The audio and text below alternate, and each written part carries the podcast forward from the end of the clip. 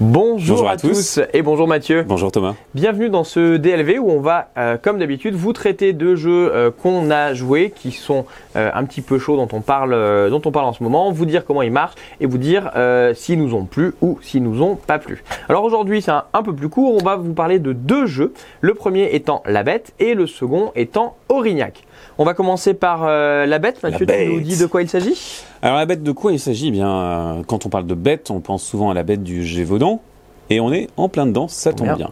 Alors la bête, c'est un jeu à la Scotland Yard, c'est un 1 contre tous, il y a quelqu'un qui va incarner la bête du Gévaudan, et tous les autres joueurs vont jouer des trackers, euh, quatre trackers pour être précis, alors si vous n'êtes pas assez, euh, vous jouez plusieurs personnages, euh, qui vont essayer de, euh, ben, de résoudre l'enquête finalement et d'encercler la bête.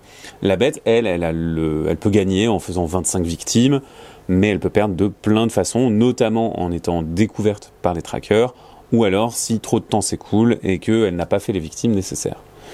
Pour jouer, comment est-ce qu'on va faire? Eh bien, on a une séquence de tours. La bête va programmer une destination et les trackers vont se déplacer, vont aller à des endroits particuliers, vont pouvoir placer également euh, des paysans et des dragons qui vont venir empêcher la bête de faire trop de victimes. Ensuite, la bête va révéler où elle était. Elle va faire des victimes en fonction du nombre de déplacements qu'elle a fait. Plus elle s'est déplacée loin, moins elle a eu le temps de faire de victimes. Et en plus, la bête, elle va avoir des jetons qu'elle peut jouer face cachée ou elle peut les jouer face visible. Lorsqu'elle les joue face cachée, il ne se passe rien. Lorsqu'elle les joue face visible, elle déclenche un pouvoir hyper sympa, genre faire des victimes supplémentaires, avoir la possibilité de se déplacer plus, etc., etc.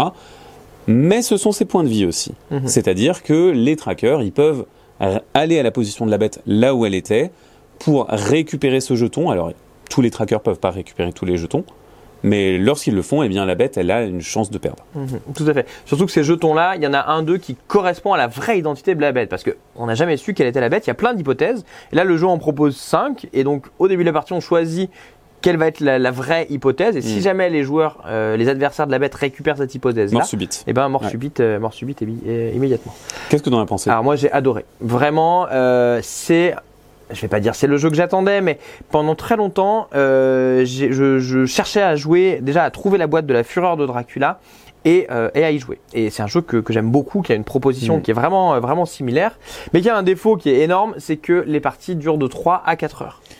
La, la dernière édition est un peu plus courte. quand même, hein. Euh, ouais, ça, ça reste, ça, reste, ça reste vraiment ça reste très, très long. Ça reste long. Et euh, moi, c'est une boîte que j'avais euh, et que je sortais jamais parce qu'on avait, euh, on n'avait jamais l'occasion. Alors, je trouvais les, les, les, les sensations vraiment très, très, très, Mm. très sympas. Et là, on me propose quelque chose sur un thème qui me parle beaucoup aussi. Euh, on a envie de jouer la bête. Faut- Faut être clair, on a envie d'être de cette Oh, espèce oui. de monstre euh, qui court, euh, qui court partout. Ça peut-être de nous des psychopathes, mais c'est pas grave. Euh, mais sauf que c'est ramassé, c'est sur 45 minutes. Les Oh, règles. Moi, j'ai joué une heure hein, quand même. Une heure quand Mais même on, était quatre. D'accord. Ok. Moi, alors moi j'ai joué un peu plus court. Ça fera qu'on on insistera là-dessus. C'est qu'on n'a pas joué exactement dans les mêmes configurations, même si on a joué Mm. tous les deux la bête. C'est plus court et les règles sont très simples. On a compris, euh, on a compris euh, assez vite. Euh, on se déplace, on se cache. Il y a quand même du bluff sur où est-ce qu'on va aller.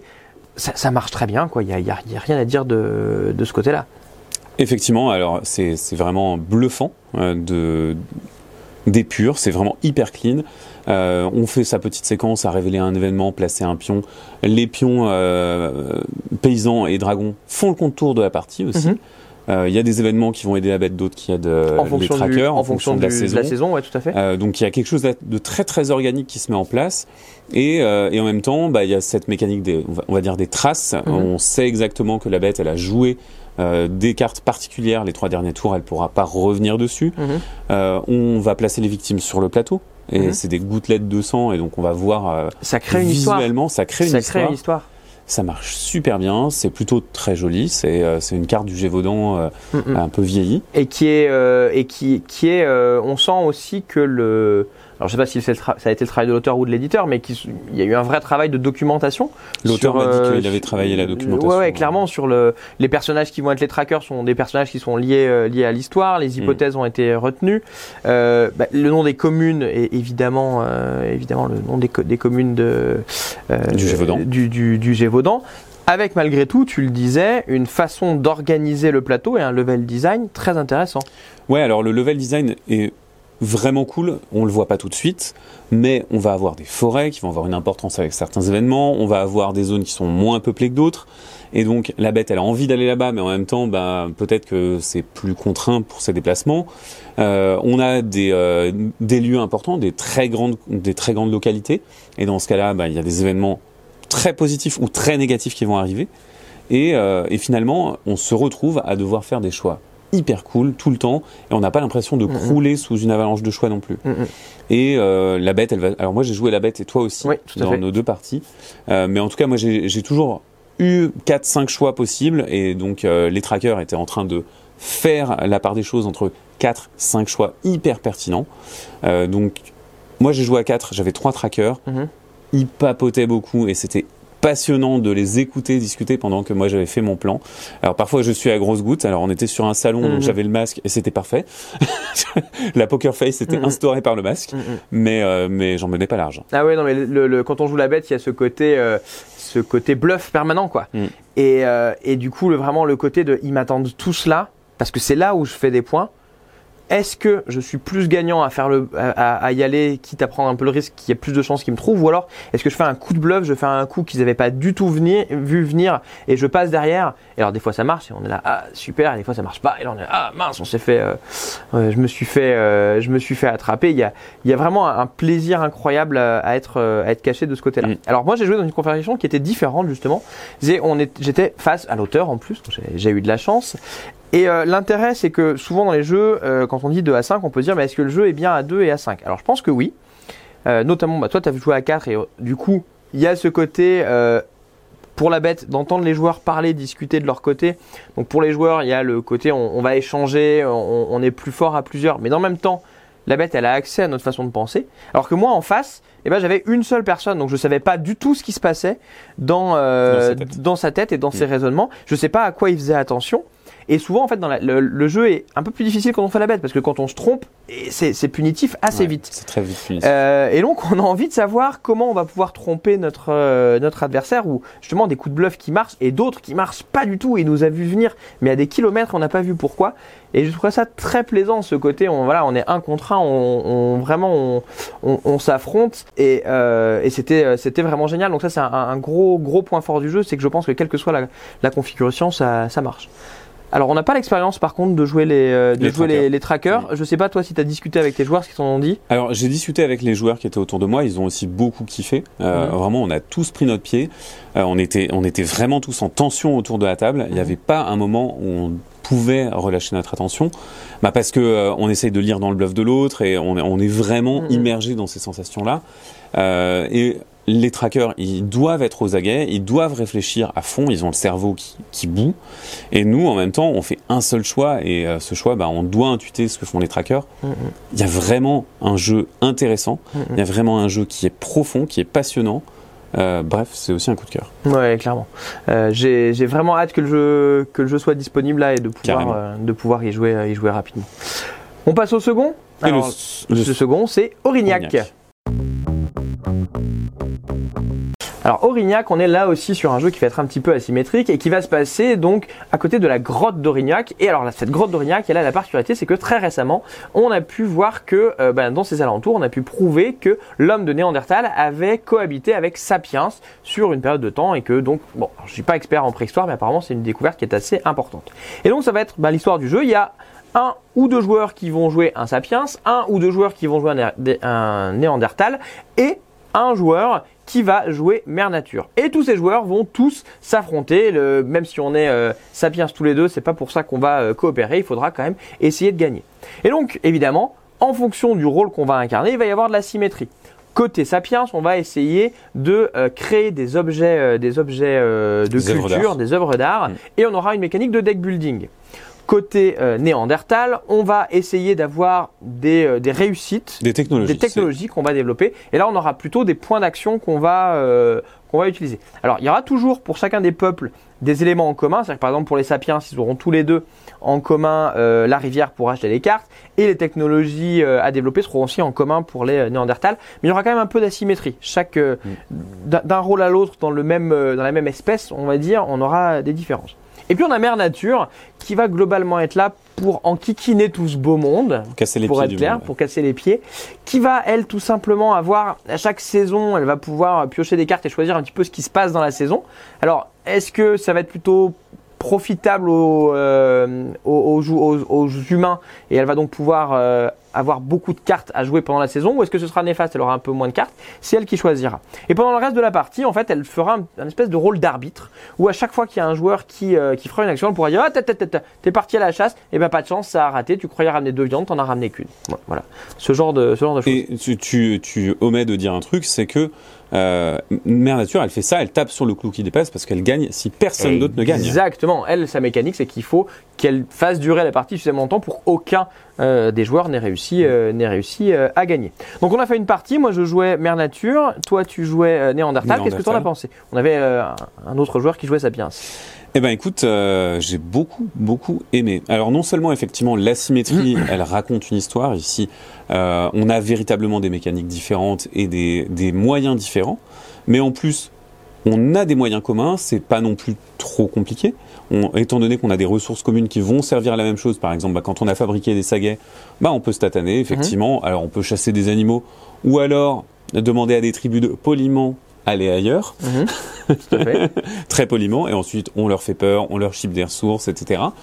C'est très interactif euh, et c'est interactif pour Mère Nature. Alors tu crains un peu les, les interactions de Mère Nature, tu te dis euh, je peux aller chasser là?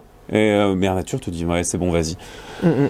À chaque fois, hein, vraiment, euh, moi j'attendais, quand, quand je jouais, j'attendais que, que tu me dises non, attends une seconde, je fais un truc et pff, ça, ça fait peur. Vraiment, euh, on, on se sent en tension, on se sent pas bien dans les actions qu'on fait.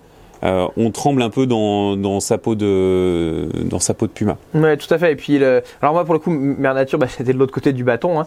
Et euh, il y a ce côté pour ceux qui ont joué à la première version des Demeures de l'épouvante, où, euh, où quand les aventuriers font un truc, paf, on joue la carte, qui était moi vraiment une partie que j'adorais dans les Demeures de l'épouvante. Donc là, on me dit, bah tu fais que ça quand la partie. Donc moi, j'étais ravi.